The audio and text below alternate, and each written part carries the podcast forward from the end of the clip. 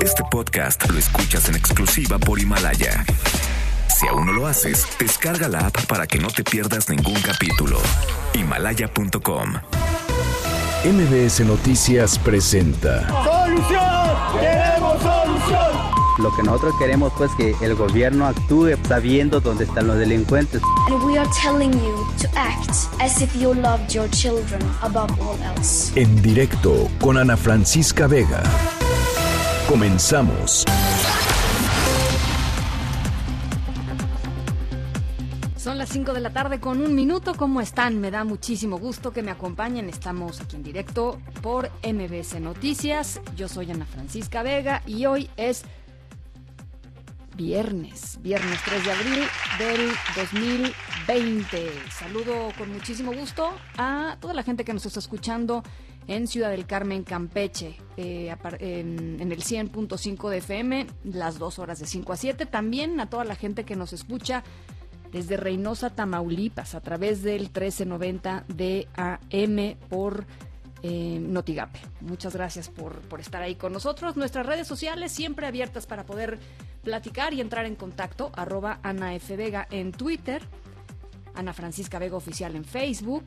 Eh, nos vemos también y nos escuchamos en nuestra página web mbsnoticias.com y los leo aquí en cabina en el 5543 77 1025.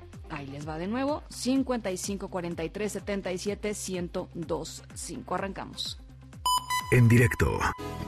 Una mattina mi sono alzato, oh vela ciao, vela ciao, vela ciao, ciao, ciao. Una mattina mi sono alzato e ho trovato l'invasor, un partigiano portami via. Oh vela ciao, vela ciao, vela ciao, ciao, ciao, partigiano,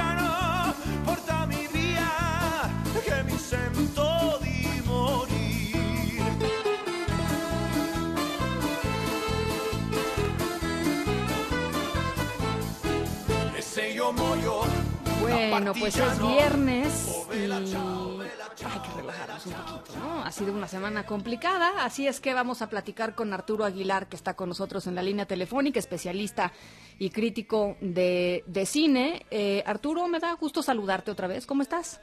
Igualmente un gusto saludarte, Ana Francisca. Oye, este, yo, yo te voy a, voy a confesar algo antes de arrancar la entrevista. Soy el colmo.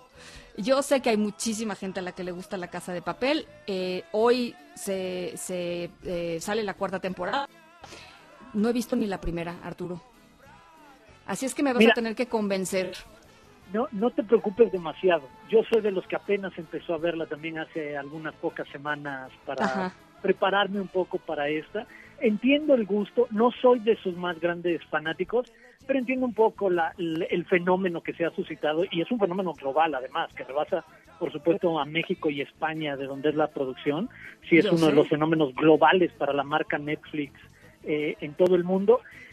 Detrás de esta propuesta un poco de thriller y acción y combinación por ahí, pero no te preocupes. Además, la buena noticia, entrecomillada, es que tendremos tiempo en las siguientes semanas para ponernos al día con todo lo que tenemos Oye, que ver no, en yo- nuestras yo- casas.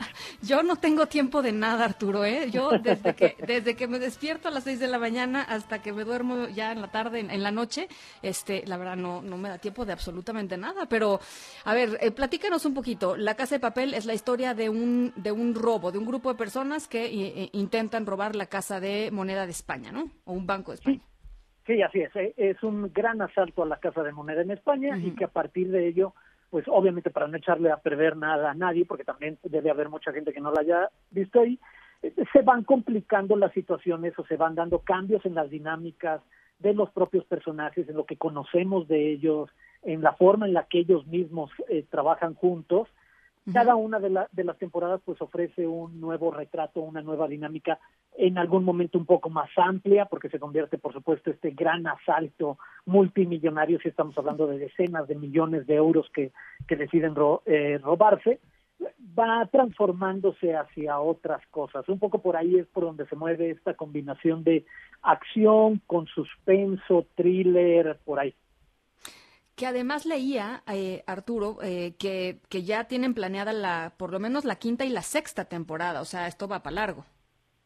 Sí, sí, sí, ahí eh, es parte de lo que está funcionando y lo que vamos a ver en, en los próximos meses y años consolidarse es precisamente eso, aquellas series que más allá de que las veamos o no, escuchemos que son parte de la conversación global, que vemos que se convierten en trending topics, que la gente cuando es su, su estreno, mucha gente se pone a platicar al respecto. Esa es realmente la variable que toman en cuenta estas compañías para decir, vamos a hacer otra y otra temporada, porque también hemos visto muchas noticias de la enorme cantidad de series, tanto en canales de televisión restringida clásica como en estas nuevas plataformas de streaming, que rápidamente llegan a cancelarse porque no han alcanzado ese volumen masivo que necesitan para seguir siendo negocio, lo cual hace que muchas buenas series un poco más pequeñas eh, hayan tenido que desaparecer un tiempo y regresar después o que otro espacio los retome. Ahorita rápidamente pienso en una, por ejemplo, como Brooklyn 99, eh, Precinto 99, este que ahora está en, en Netflix, que antes estaba en Fox, desapareció porque no tenía mucho rating y hasta que aparecieron cientos de personajes, miles de personajes en redes sociales, entre ellos Guillermo del Toro, a decir, oye, esta es una de mis series favoritas y está muy bien escrita y está entretenida, la recuperan, la recuperan para hacer otra temporada y ahora ya tenemos las seis primeras temporadas que van, por ejemplo, disponibles en Netflix. Entonces, vamos a estar viendo muchos de esos reacomodos y creo que también lo que vamos a ver ahorita, aprovechando este lo que vemos de, de contexto en estas circunstancias tan particulares alrededor de la pandemia mundial es cómo la industria del entretenimiento va a tener que cambiar mucho más rápido de lo que estaba preparada o de lo que ella misma quería. Sabíamos por la cantidad, largas por la demanda, ¿no? Altísima. Sí, exacto. Y por el otro lado, sabíamos que había esta gran polémica entre cuánto debemos o no esperar entre que una película que vemos en el cine podamos verla en nuestra casa si, si así lo queremos. La verdad es que esta ventana se va a empezar a disminuir drásticamente en los próximos meses y años.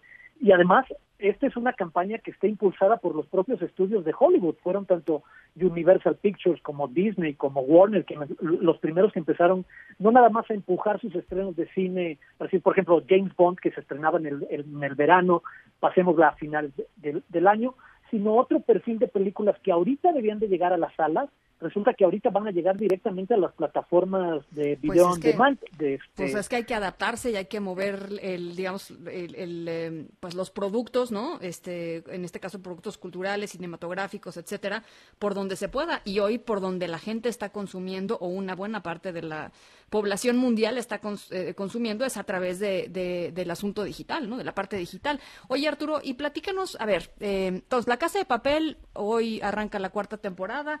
Eh, tú dices más o menos, es entretenida. Eh, ¿Qué recomendarías? Así, la joya, digamos, para, para estos próximos tres, cuatro días que alguien se quiera dar un, un, este, un buen atasque de, de alguna serie.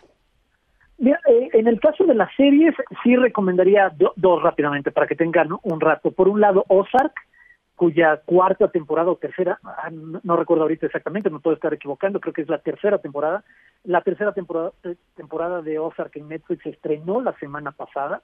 Vale muchísimo la pena este thriller de una familia que después de que se ve en la necesidad de proteger ciertos negocios que tenía, va a tener que trabajar con un eh, narco lavándole dinero y pues, obviamente se va a convertir eh, en un remolino, en una espiral en la que va a ir cayendo esta familia, en la que van a tratar de resolver cosas, pero cada que resuelves cosas te vas metiendo en un nuevo problema. Pero tanto el dibujo de los personajes, lo que conocemos de ellos, sus motivaciones, los personajes secundarios, en verdad lo hacen un retrato muy, muy interesante y muy atractivo.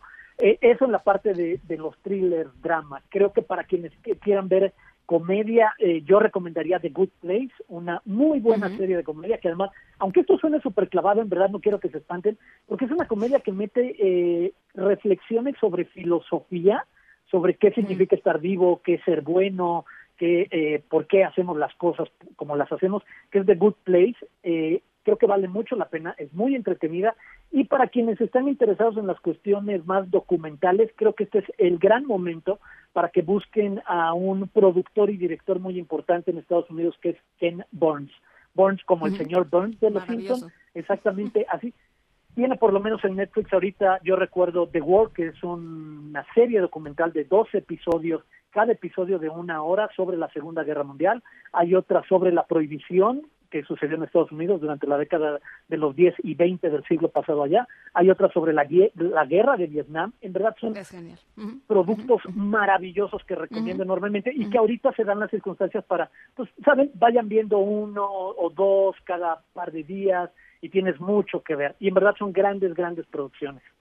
Bueno, pues ahí están las recomendaciones de, de, Arturo Aguilar para estos, para estos días, para estos próximos días. Yo te agradezco mucho, Arturo. Te, te mando un abrazo y estamos en comunicación.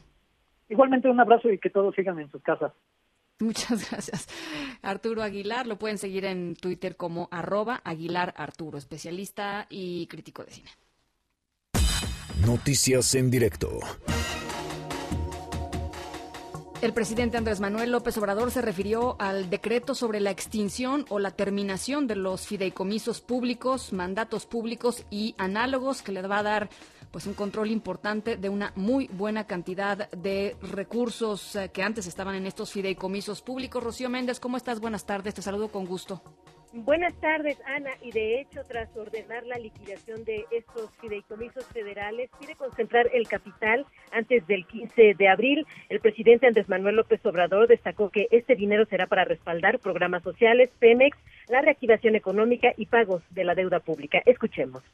Hay fideicomisos que sí están creados por ley. Esos no se pueden eliminar, pero hay muchos que están constituidos desde hace tiempo por acuerdos o por decretos del Ejecutivo. Proliferaron. Vamos a decir que cada dependencia, no todas, pero sí algunas, tenían sus guardaditos. Y lo que se está haciendo ahora, porque es un mandato de la ley de austeridad republicana, es concentrar todos esos recursos en Hacienda, solo de fideicomisos y de fondos, alrededor de 250 mil millones de pesos. Estaríamos hablando como de un punto del Producto Interno Bruto. Tras su reunión con cámaras empresariales el día de ayer, aún no es tiempo de proyecciones, dijo López Obrador a la iniciativa privada que teme que el coronavirus deje pérdidas hasta de cuatro puntos del PIB. Es el reporte al momento, Ana. Muchísimas eh, gracias, eh, Rocío. Por cierto, Pemex, eh, pues le bajaron la calificación. Fitch Ratings le recortó hoy la calificación a petróleos mexicanos de W más a W, la ubica en perspectiva negativa. Ahí es a donde, a donde quiere el presidente López Obrador mandar parte de estos, de estos recursos. Y pues los empresarios ayer salieron consternados de la reunión con el presidente López Obrador diciendo ojalá ojalá tuviera una visión eh, pues más amplia de la crisis y de lo que se va a plantear. El próximo domingo, hay que recordar, el presidente López Obrador va a dar un mensaje, un informe trimestral, así lo llamó, eh, en donde anunciará la, eh, pues la estrategia económica del gobierno mexicano frente a la crisis del COVID-19. Para eso habían ido los empresarios ayer por la tarde. Y bueno, pues las primeras declaraciones de, los empresarios por ejemplo, eh, eh, eh, Carlos Salazar del Consejo Coordinador Empresarial, en fin, lo que han dicho es no, no estamos del todo satisfechos con esta reunión, no, no nos parece que estemos entendiendo de la misma manera esta crisis que, que se viene, así es que bueno, pues vamos Vamos a, vamos a irlo platicando un poquito más adelante. Lo de los fideicomisos lo vamos a platicar, por cierto, con, con Ezra Chabot en un, en un ratito más. Y bueno, eh, en otras cosas, el presidente también anunció que regresará los tiempos oficiales a medios de comunicación para que los puedan comercializar. Por ley, el Ejecutivo le corresponde el 40% de los tiempos eh, fiscales, son 18 minutos en televisión y 35 minutos para radio, de acuerdo con lo que detalló Jesús Ramírez Cuevas, vocero de la presidencia. Esta es la voz del presidente el observador voy a firmar el acuerdo. Devolvemos los tiempos oficiales a estaciones de radio, canales de televisión, porque un gobierno que mantiene comunicación permanente con el pueblo, un gobierno del pueblo, no necesita de propaganda. Y la industria de la radio y la televisión está pasando por un mal momento, porque han bajado sus ingresos en general. Y nosotros no podemos darles dinero para publicidad, como era antes. Se ha reducido considerablemente y se va a reducir aún más el gasto de publicidad. Entonces, con esta medida, ellos van a poder comercializar esos tiempos y son ingresos que les van a ayudar a mantener sus empresas y sobre todo a mantener el trabajo de muchos. El gobernador de Jalisco, Enrique Alfaro, y Hugo López Gatel, subsecretario de Salud y vocero del coronavirus, de la crisis del COVID-19 aquí en México, debaten por el uso de pruebas rápidas para detectar este, esta nueva cepa del coronavirus. Fátima Aguilar, ¿cómo estás? Te saludo con mucho gusto hasta Jalisco. Ana Francisca, buenas tardes, saludos para ti para el auditorio. Pues sí, efectivamente, el gobernador Enrique Alfaro Ramírez eh, contradijo el argumento del subsecretario de Promoción y Prevención de la Salud, Hugo López Gatel, sobre que no existen pruebas rápidas masivas avaladas por algún organismo internacional. Alfaro Ramírez acusaba al funcionario federal de mentir e insistió en su solicitud de que la Comisión Federal para Riesgos Sanitarios, la COFEPRIS, quite el bloqueo para importar este tipo de pruebas a fin de detectar y prevenir más rápido posibles contagios. Así es como lo dijo el gobernador. Adelante.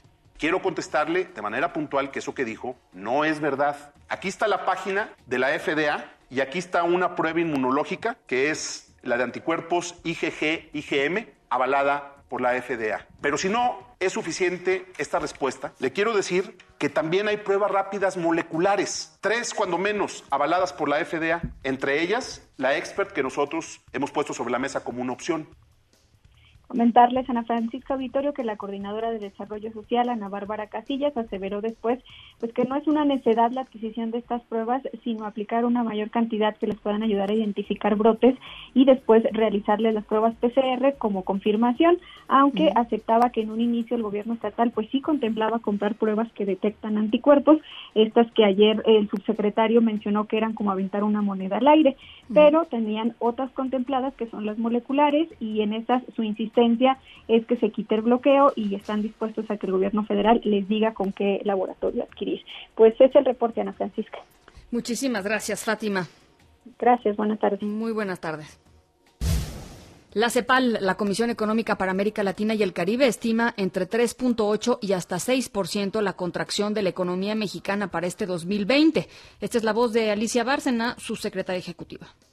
Nosotros creemos que, eh, bueno, y por supuesto la Secretaría de Hacienda dice que es probable que eh, se contraiga en 4%. Las mediciones de CEPAL efectivamente nos dan un rango, un rango, un rango delicado, ¿verdad? Entre menos 3,8% y menos eh, entre 5 y 6%. Es una caída fuerte y no es solo México, por favor. Estamos hablando de que va a haber una gran recesión en el mundo, en el mundo en los próximos seis meses.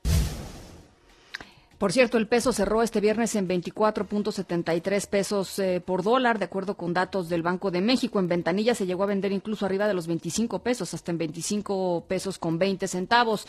Eh, en la semana el peso acumuló una caída de casi el 7 del 7% con respecto al dólar. Y con más de 58 mil muertos y más de un millón de contagios en el mundo, la Organización Mundial de la Salud alertó a los gobiernos a no relajar el confinamiento, este llamado a guardarse en casa. Este es Tedros Adhanom, director de la OMS. Si los países se apresuran a levantar las restricciones demasiado rápido, el virus podría resurgir y el impacto económico podría ser aún más severo y prolongado. Son las 5 de la tarde con 19 minutos. Vamos a la pausa. Regresamos con más. En un momento continuamos en directo con Ana Francisca Vega. Continúas escuchando en directo con Ana Francisca Vega por MBS Noticias. Hoy el número total de casos confirmados por coronavirus que tenemos registrados es de 117.710 personas, lo que supone 7.472 personas más que ayer. En base a estas cifras, el incremento en el número de casos eh, hoy es de un 7% respecto a ayer, lo que confirma esta tendencia que venimos observando estos días a la, reducción. Y la misma conclusión se deriva cuando estudiamos los casos hospitalizados y los casos ingresados en, en las UCIs.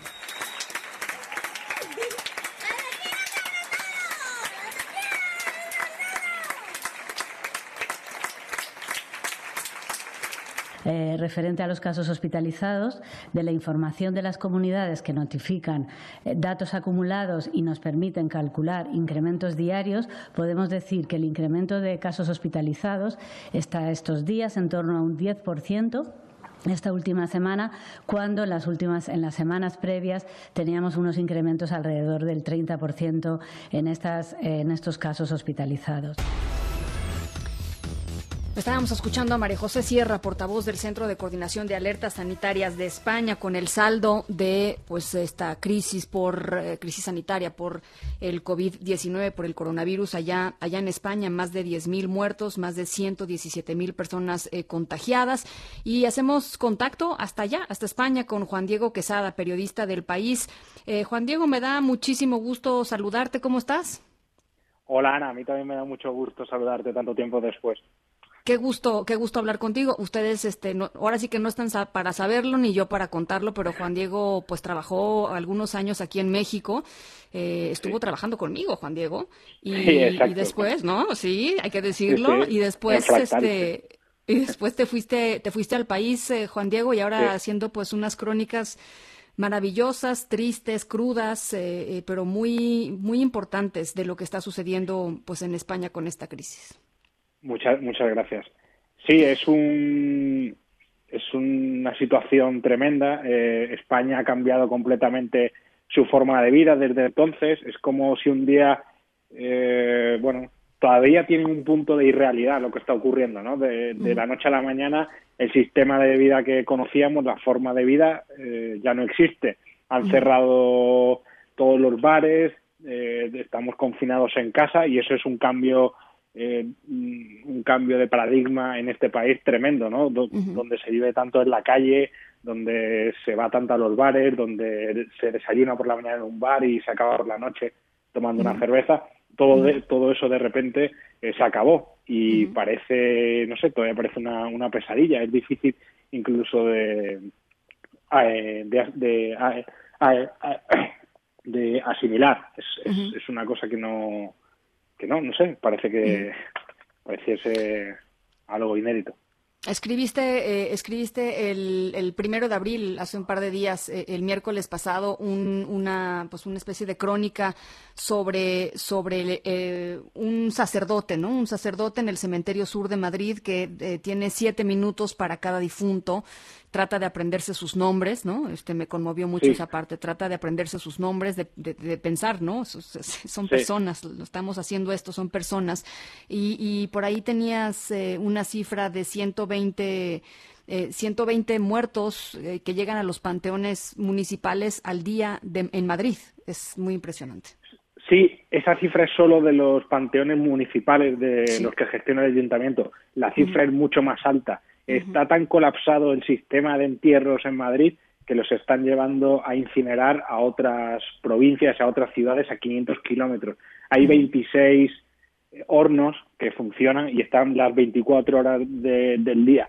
Y, y, es tan alto el número de fallecimientos que se acumula todo el trabajo. Este cura en concreto, que se llama José Luis, un señor que lleva más de 20 años en ese cementerio, dando el, responso, la última oración a los muertos, tiene eh, un trabajo acumulado diario, no le da tiempo a, poder despedir a todo el mundo, por eso esos siete minutos en los que ha cortado su, su oración, la mayoría, bueno, la mayoría no, pero casi la mitad de los que van eh, van solos porque eh, el gobierno ha limitado los entierros a tres personas pero como resulta que muchos de los muertos convivían con, con, la, con la gente que tiene que ir a despedirlos, estos están contagiados o directamente por prudencia eh, no van eh, al entierro. Entonces, como decía en esa crónica, y creo que empezaba con un caso que era de una mujer que, que bueno, el cadáver de una señora que iba sola, el padre eh, le daba le daba el último rezo y, ya la iban a, enterrar. Y, como te decía esto de las incineraciones está desbordado eh, absolutamente. El sistema no está preparado para recibir una oleada de muertos de ese calibre y las situaciones son tremendas. Eh, aquí las residencias de ancianos se cerraron el 9 de abril al exterior. A partir de ese día los familiares no pueden visitar a sus a sus mayores que han dejado en estas instituciones. Entonces, lo que les ocurre a mucho es que desde el 9 hasta ahora eh, han pasado varias semanas y sus familiares mueren en ese en ese tiempo, más no no no los han podido visitar, no no han podido eh, estar en el momento de la defunción, no han podido estar en el momento del velorio porque no se celebra y en el momento de la, del entierro tampoco. Entonces, eh, la rabia de las familias es muy grande, es una situación eh, que nunca se, se había dado. Claro, incluso algunos de los que cuentan esa historia llevaban tres semanas, casi un mes sin poder ver a sus padres y la próxima vez que lo vieron era en, un, en una caja, de, en, un, en un ataúd. Oye, Juan Diego, eh, en términos de de, de, política, en términos de cómo se está llevando el, el, el, tema políticamente en España. De, antes de que sucediera toda esta crisis sanitaria, pues veníamos de por lo menos varios meses de, de, una crisis política importante, ¿no? Este, un, choques importantes entre los principales partidos, que no se formaba gobierno, que se tuvo que llamar a una nueva elección, en fin. Eh, después de esto, o, o, digamos, como consecuencia de esto, ¿ha cambiado algo eh, eh, o se ha polarizado aún más el, el, espectro político? Lo pregunto porque en México está total y absolutamente politizado el asunto. Sí, lo sigo, lo sigo. Y aquí el caso, pues estamos igual. Eh, hubo, durante la primera semana hubo un llamado a la unión de los políticos, eh, la oposición rebajó las críticas, que el, principal partido de la oposición es el Partido Popular, que es la derecha, y esa semana no estuvo especialmente beligerante, pero a la vez el alcalde de Madrid y la presidenta de la Comunidad de Madrid tomaron mucho protagonismo porque ellos son del PP, el partido opositor al gobierno. Entonces, eh, eh, eso también llevó al líder del PP a, tener que subirse a ese discurso eh, y, sí confrontar con el, con el gobierno. también se daba el caso que Cataluña el, todo el proceso catalán ha quedado un poco en segundo plano. Durante dos años aquí en España no hemos hablado de otra cosa que del referéndum y del intento de, independencia de Cataluña a las bravas. Y ahora con esto de repente eso ha quedado en un segundo plano absoluto. Pues Entonces el presidente Quim Torra, el presidente catalán, eh, yo creo que en un intento por, por entrar en la discusión y volver a poner el tema encima de la mesa, está haciendo unas declaraciones muy altisonantes, eh, dando a entender que el ejército está tomando a Cataluña, cuando en realidad lo que está yendo es a descongestionar los hospitales y a levantar eh, hospitales de, campaña y ayudar a la población. O sea, no es una ocupación ni nada por el estilo, pero entiendo que eso. Entonces, son, la deslealtad institucional en eso sí se está viendo. Tampoco es que el gobierno haya, se haya comunicado mucho con la oposición eh, y, y, en parte lo hace para apagar, apagar las críticas. Por ejemplo, también veníamos hablando muchísimo de Vox, la extrema derecha, que en España eh, fue la que gobernó con Franco durante 40 años y estuvo desde el año 78 casi sin representación política. De repente, hace un año surgió de la nada y también ha acaparado mucho la discusión nacional. Pues ahora Vox está totalmente eh, apagado, o sea, no se escucha nada porque siendo creo que es el tercer partido en el, en el Congreso, y no pintando nada porque no tiene ningún poder en, las administraciones públicas, eh, sobre todo las regionales y los ayuntamientos, no pueden hacer nada, entonces eh, se están quedando se están quedando sin voz. Eh, también por eso hacen es abrupto. Y hoy han, hecho unas declaraciones muy beligerantes contra el presidente. Mm, se echa de menos la, la, unidad política. Y yo creo que los españoles incluso eso yo creo que se ve en la sociedad que la gente sí quiere que haya una unidad política porque entiende que esta gestión ha desbordado el sistema, seguramente se podrían haber hecho las cosas mejores y, con más previsión, pero bueno, eso es lo que ha pasado, estamos en estas, la situación es difícil, nunca nos hemos enfrentado a algo así.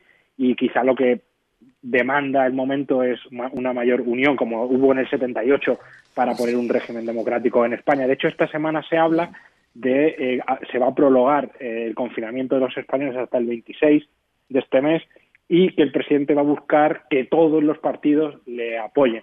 Yo creo que todos los partidos va a ser difícil. Supongo que alguno no, no entrará en esa dinámica, pero a ver si consiguen esa unidad.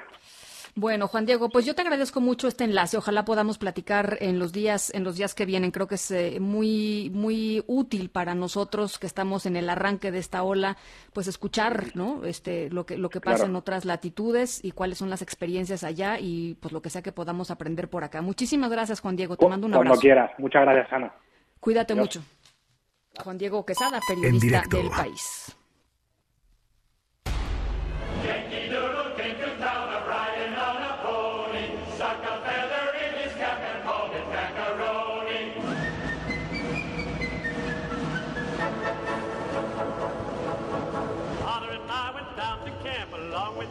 Nuestra historia sonora de hoy tiene que ver con algo que sucedió en Estados Unidos. Bueno, no necesariamente en Estados Unidos, hay que decirlo. Este, pues, que tiene que ver con Estados Unidos, digámoslo así. Una despedida, pues, muy emotiva, muy impresionante, que está circulando a través de redes sociales.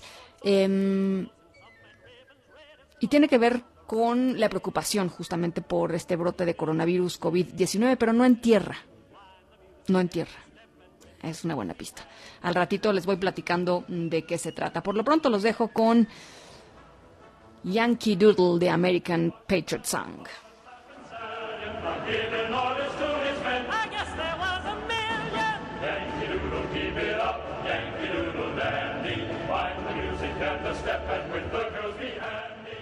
En un momento continuamos en directo con Ana Francisca Vega.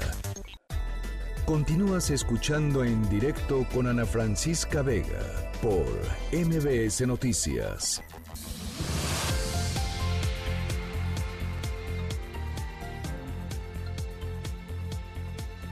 Son las 5 de la tarde con 33 minutos. Estamos aquí en directo a través de MBS Noticias. Bueno, pues em, estamos presenciando literalmente, pues, cómo se va apagando poco a poco la Ciudad de México. Eh, lo que en algunos momentos era pues un punto para arrancar la Semana Santa hoy, ¿no? Mucha gente eh, arrancaba ya su, su periodo vacacional de, Semana Santa y uno pues hubiera estado esperando pues los hoteles eh, a reventar, eh, pues estamos presenciando justamente lo contrario desde que se declaró pues esta contingencia sanitaria en donde se ordenó la suspensión de actividades económicas no esenciales, entre las que se incluye, por cierto, el turismo. Para platicar un poquito sobre esto, sobre los impactos, sobre pues las pláticas con, con el gobierno de capitalino, eh, está con nosotros en la línea telefónica. Yo le agradezco que nos eh, regale estos minutitos.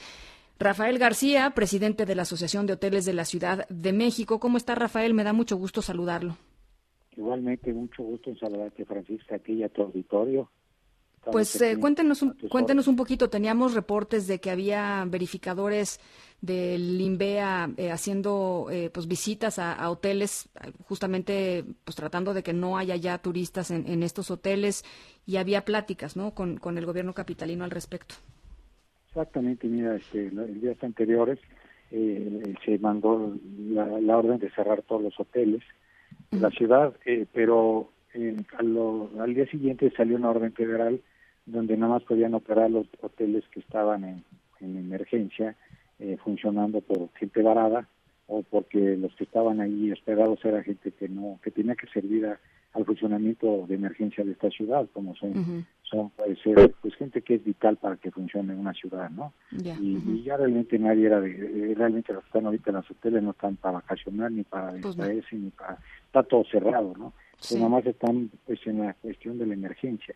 Entonces, eh, en ese en ese aspecto ya se permitió que estos hoteles que todavía tienen gente varada y que tienen que funcionar para estos sistemas de emergencia que tienen que funcionar en la ciudad, eh, se acordó que pueden funcionar bajo un lineamiento estricto de no tomar más reservas, de exclusivamente estar atendiendo sus emergencias para que la ciudad funcione, uh tomar todos los lineamientos de seguridad higiene y un protocolo muy estricto, ¿no? Es básicamente el acuerdo que se quedó.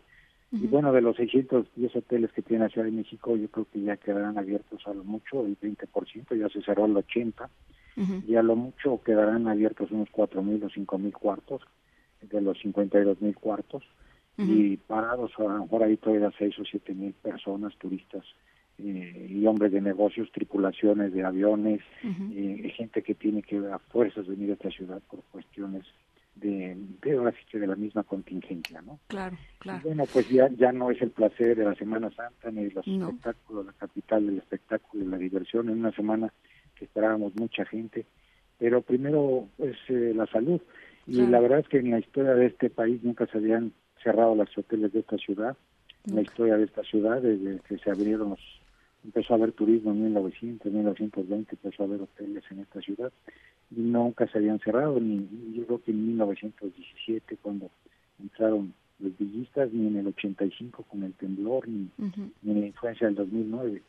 Entonces, pues sí es algo que no nos había tocado ver y, pues siempre da un poco de tristeza ver la ciudad tan apagada, como dijiste, ¿no? Pero bueno, es parte de lo que estamos viviendo, ¿no? Eh, Rafael, eh, el, el, golpe económico pues va a ser muy fuerte, ¿no? Pues mira, todo, cuando tú cierras un negocio, bajas una cortina, los ingresos son cero y los gastos, muchos gastos siguen corriendo, entre ellos nuestro querido personal que se fue a su mes, se fue a su casa con un mes en la bolsa. Esperamos que, les alcance porque es más fácil. También el siguiente mes dicen que a lo mejor sigue. No, no, no quiero, yo quiero ser optimista quiero pensar que el primero de mayo vamos a abrir y, y la otra es que los gastos fijos son, son fijos, la luz, a veces en la misma plantilla de emergencia que tiene que estar en el hotel, el predial, el, tienes que tener gente de emergencia en el hotel viendo que, que no, pues que no vaya a haber vandalismo, gente que tiene que estar ahí. Y muchos gastos fijos, que elevadores, renta de elevadores, renta de aire acondicionado, renta de televisión. Claro, sí, es, un montón de gastos fijos. Cuando te vas de vacaciones y cierras tu casa, pues tu casa sigue con los mismos gastos. Bueno, no estará el personal, que no estás tú, pero hay que pagar predial, hay que pagar agua y hay que pagar muchas cosas, ¿no? Oiga, yo, yo sé no que... entra nada de ingreso. Sí, yo sé que no estamos eh, afortunadamente eh, en, esta, en este escenario todavía, pero eh, leyendo y viendo lo que sucede en otros países, hemos visto algunos hoteles, muchos hoteles que han sido acondicionados o para dar atención médica, por ejemplo, o algunos hoteles que han cedido sus cuartos eh, por ejemplo, hoteles que están cerca de, hospitales para que los doctores y las enfermeras que están pues en la primera línea de, batalla puedan ir a descansar unas horas tranquilamente a, un a un lugar esto este pasó creo que en el en el Four Seasons ahí en Nueva York no un, hotelazo ahí en, en Nueva York que abrió sus puertas para que la gente del hospital de, de unas cuadras más adelante pudiera descansar. Eh, ustedes han platicado sobre estos escenarios que yo entiendo son todavía muy hipotéticos en este sentido pero pues adelantándonos un poco a eso. Yo creo que sí, se, ojalá y no se presente en forma masiva, pero yo creo que los hoteles que están cerca de los centros médicos o muy pegados van a pueden ayudar y colaborar en la medida que haya un acuerdo entre los hoteleros y los las dependencias para que sus, sus instalaciones son esenciales para que salvar vidas. Estoy seguro que los hoteleros van a, tener una negociación muy favorable para apoyarlos y contribuir a, que esto sea menos grave para todos. ¿no? Si ya lo hicieron en otras partes del mundo, pues ojalá y no llegue aquí, pero si llega hay que contemplarlo y pues si los hoteles que estén cerca de un hospital tienen que dar un piso o dos o tres para que los mismos mm, enfermos tengan donde curarse, pues a lo mejor vamos a llegar a ese caso y va a haber que colaborar al, máximo con las autoridades, claro. mediante una recompensa económica, porque también, pues también todo cuesta, ¿no? Claro. Son gastos. son gastos para todos y eso con un acuerdo mutuo, por supuesto que sí, va a haber mucha cooperación. Oiga, y finalmente eh, quisiera preguntarle sobre los procesos de sanitización de los hoteles, si se está dando, si hay un protocolo para hacerlo, si se están dando, eh, a, ver, platícanos. Sí, mira, todos tenemos que tener boca, tenemos que tener guantes, tenemos que tener gel, tenemos que estar a distancia, las mesas tienen que, si se no a un restaurante para dar de comer a estas personas varadas, tiene que ser una mesa sí y una no. Lo, tenemos servicio médico de emergencia, tenemos que tener, eh, si alguien se, se, se, ve mal, se le avisa al doctor, lo checan y hay que aislarlo, se aísla en el cuarto o se lo llevan a, si es necesario, si lleva a donde haga falta. ¿no? Muy bien. Pero la verdad es que ha sido mínimo, gracias a Dios no ha habido emergencias que, que tengamos que, reportar y tenemos un protocolo muy estricto donde tenemos que guardar distancia y no andar en la calle paseando los los parados, están nada más del cuarto al, restaurante, al cuarto y, y, pues tomar un poquito de aire y otra vez a guardarse para ellos es muy difícil porque ya tienen que estar en sus países y no deja de ser muy triste para ellos estar tan lejos de su casa. Por supuesto. Bueno, entonces ya no, ya nos están, ya no están sacando a los, a los huéspedes, la, gente que está ahí está varada. Ya, se suspendió. El día ya vio que los que están funcionando son hoteles de emergencia que se llaman. Ya están funcionando en un plan de emergencia. Se está haciendo el inventario entre la Secretaría de Turismo Local y la Acción de Hoteles y los tenemos ya identificados para estar monitoreándolos y apoyándolos. Y ya son, hablamos de un mínimo entre esta semana que sigue, sigue siguiera yendo la gente dentro de poco vamos a hablar de ya números mucho menores. Bien. Pues le agradezco, sí, le agradezco muchísimo eh, que nos haya tomado la llamada, Rafael. Estamos en, comunicación. Muchas gracias. Gracias a ti. Buen día. Buen fin de semana. Gracias, Rafael García González, presidente de la Asociación de Hoteles de la Ciudad de México. Son las 5 de la tarde con 42 minutos. Estamos en directo. Yo soy Ana Francisca Vega. Regresamos con más. Medidas preventivas ante coronavirus. ¿Qué medidas básicas de precaución debemos tener ante la propagación internacional del coronavirus? La Organización Mundial de la Salud emite las siguientes recomendaciones.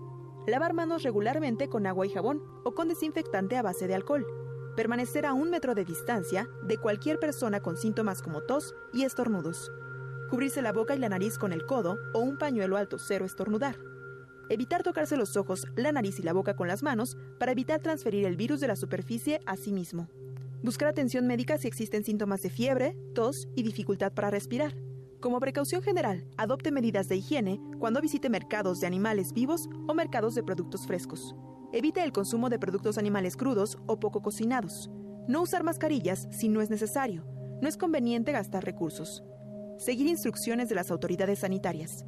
Mantenerse informado sobre COVID-19 a través de fuentes fiables de información. No difundir noticias falsas y no contribuir al alarmismo. En un momento continuamos en directo con Ana Francisca Vega. Continúas escuchando en directo con Ana Francisca Vega por MBS Noticias.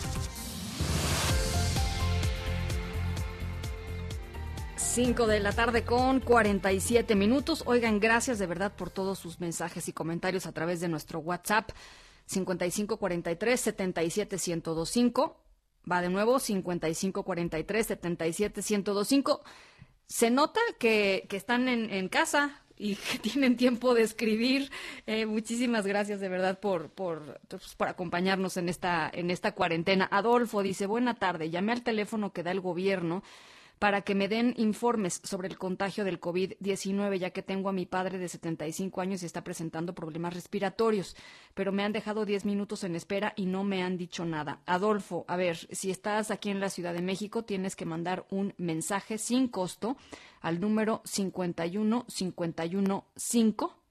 Va de nuevo 51515 con la palabra COVID-19 o también puedes marcar al 55 56 58 11 11, es decir, a Locatel, y ahí te van a dar todas las indicaciones que tienes que, tienes que seguir. Eh, de todas maneras, le pido al equipo que, que tome tus datos. Eh, porque si hay algún problema en la comunicación, por supuesto, nosotros podríamos eh, tratar de colaborar para que para que pudieran atender atender la llamada en, en, los números en los números oficiales. Socorro Arredondo nos dice Ana, muchas gracias por acompañarnos en esta cuarentena. Al contrario, Socorro, la agradecida de que estén del otro lado de este micrófono, en verdad soy yo. Jesús Valencia nos dice una iniciativa literaria para tu programa. A ver, venga Jesús.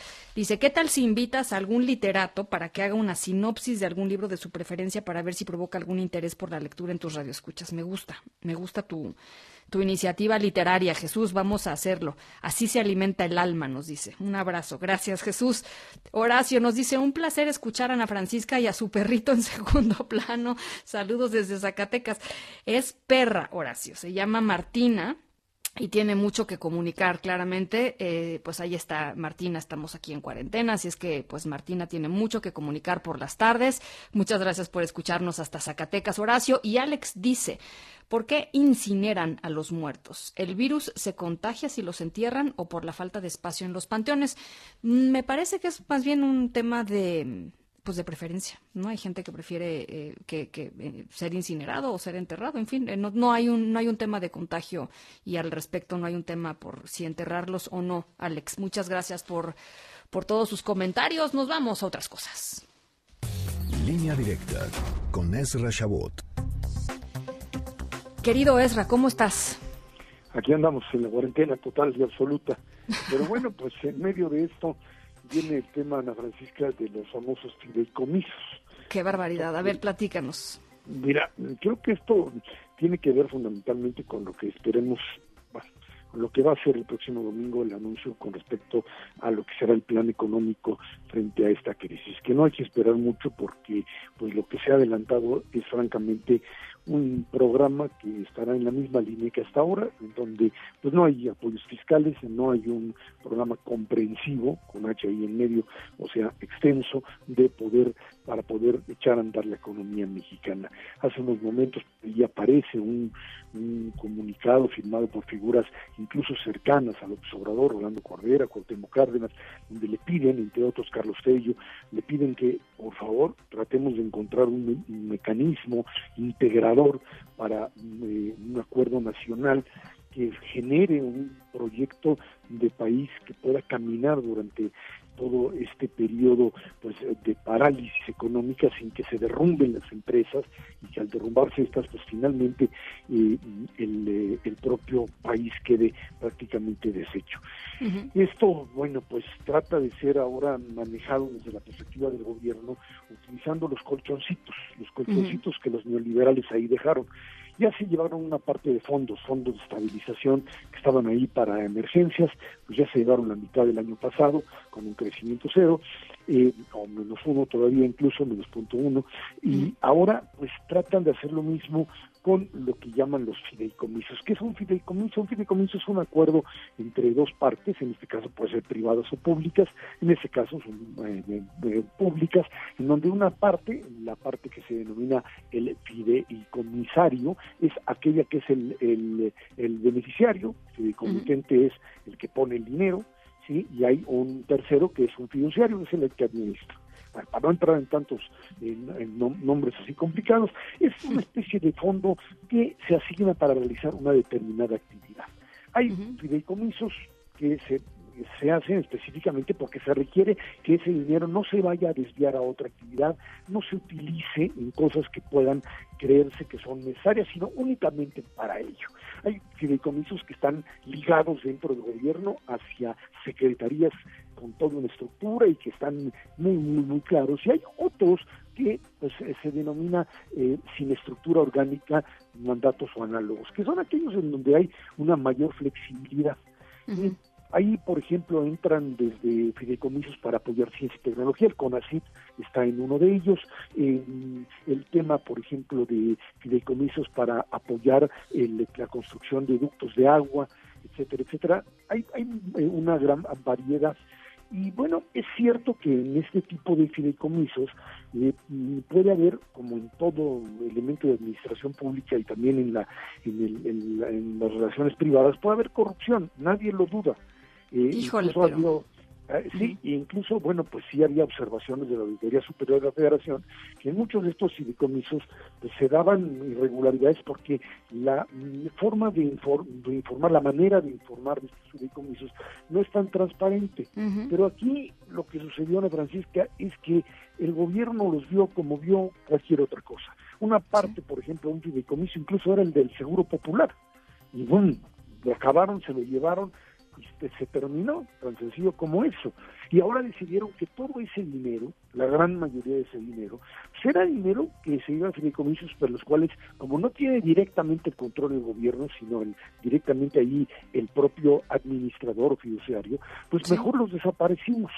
Hay unos que no pueden porque tendrían que cambiar todavía la ley. La ley, ¿no? Sí, entonces esos no los, no los van a poder cambiar pero hay otros, por ejemplo, y, en donde por ahí, o sea, a ver, vamos por partes. Hay 338 fideicomisos, había 338 fideicomisos en diciembre del año pasado. Y asignados con 740 mil millones de pesos, cifras así gruesas. Eh, de ahí dicen que no van a poder tocar nada que tenga que ver con prestaciones laborales, que son como 21.800, pensiones, que son 78.000. Eh, ahí tienen ya estabilización presupuestaria, que es dinero que obviamente ya lo tenía y eso no, no, lo van a poder cambiar, 158 mil, pero sí le van a tumbar a CONACYT, sí le van a tumbar a infraestructura pública y calculan que entre otras cosas, pues se van a llevar más o menos como 250 mil millones de pesos. Y van a tumbar a un montón de gente en algo que es pues eh, otra vez un modelo bastante arbitrario. No porque no se requiera el dinero, no porque no se requiera que estos fideicomisos sean revisados, que ese dinero que se utiliza para determinada acción sea manejada, sino porque pues eh, en esta idea de pues vamos a buscar dinero de donde sea, vas a terminar en una de esas, pues ya sabes cómo, donde de repente pues ya no hubo dinero para el CONACYT, para tu beca que tenías y desaparece, o tal camino que estaba planteado porque estaba manejado en el propio, el propio proyecto se queda ya a la mitad, porque además el acuerdo, de acuerdo que aparece en el diario oficial hoy, pues dice claramente que a partir de hoy ya no puede mover un centavo de esto. Entonces, esto se convierte pues básicamente en un fondo mm, a partir del cual, o con este, dicen que con ello no tendrían que caer en déficit.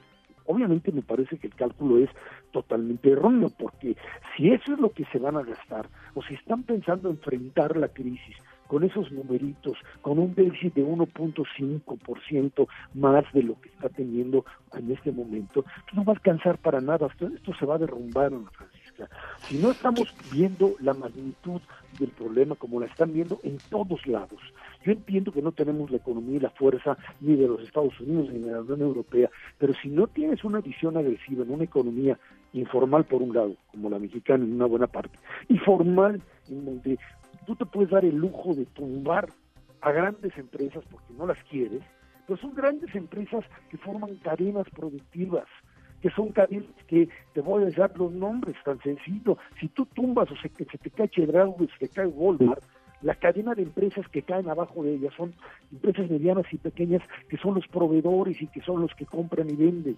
Y entonces esto se te viene abajo como un dominó en donde simple y sencillamente no hay por dónde terminar que es una estructura eh, no justa, no competitiva, sí, pero eso es lo que tenemos. Y si no lo defiendes, todo el modelo, toda la estructura, todo, toda la forma de producir se te viene al suelo. Y por eso la demanda de que mañana exista, más allá de estos fideicomisos, más allá de apoyo directo a los más pobres, aún tiene que existir un mecanismo que haga que las empresas, como empresas, puedan seguir dando empleo. Ellos no pueden pagar salarios, dicen los empresarios, bueno, ya quedamos en que después de que hablamos con el presidente vamos a pagar abril y entre el 30 de abril se acaba el mundo. ¿qué va a pasar en mayo? ¿Qué va a pasar en junio? dice, ah, pues ya luego eso lo vamos a ver. Ahora sí que a la mexicana, pues ya veremos, ya Dios proveerá para los próximos meses, porque no sabemos qué va a pasar. Sí, sí sabemos qué va a pasar. Esta tendencia o esta, esta progresión de la enfermedad te va a seguir paralizando una buena parte de la economía y si no tienes mecanismos agresivos, fiscales, como se están manejando en otros lugares, nos va a llevar, no te digo el nombre, de lo que nos va a llevar. La tostada, Ezra. Exactamente, exactamente. La tostada. Si es que, si es que la conseguimos, exactamente. si es que conseguimos tostadas. Bueno, este, te mando un abrazo de, en esta cuarentena, querido Cuídate mucho, por favor. Un abrazo igualmente. Las 5 de la tarde con 58 minutos a otras cosas. En directo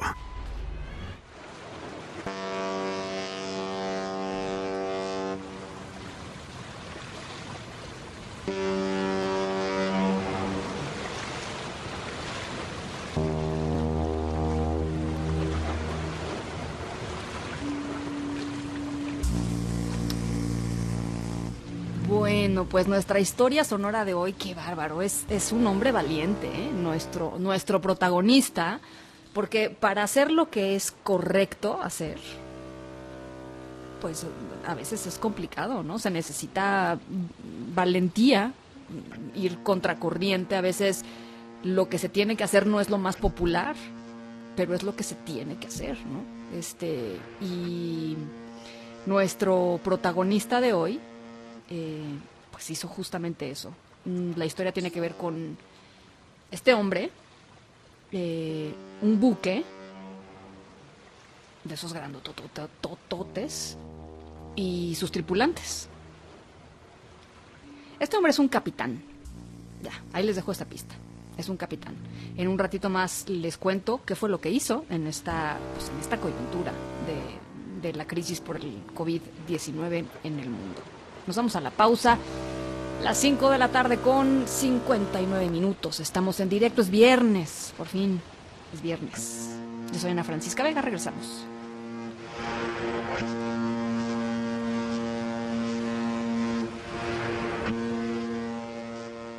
En un momento continuamos en directo con Ana Francisca Vega. Una voz con transparencia. ¡Solución! ¡Queremos solución! Una voz objetiva. Lo que nosotros queremos pues que el gobierno actúe sabiendo dónde están los delincuentes. Una voz plural.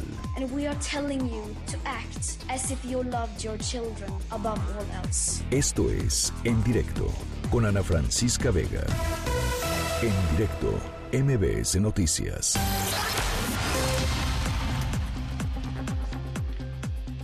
Son las 6 de la tarde con 5 minutos. Gracias por seguir con nosotros aquí en directo a través de MBS Noticias, contigo en casa. Eh, estamos aquí en directo, por supuesto. Viernes 3 de abril del 2020.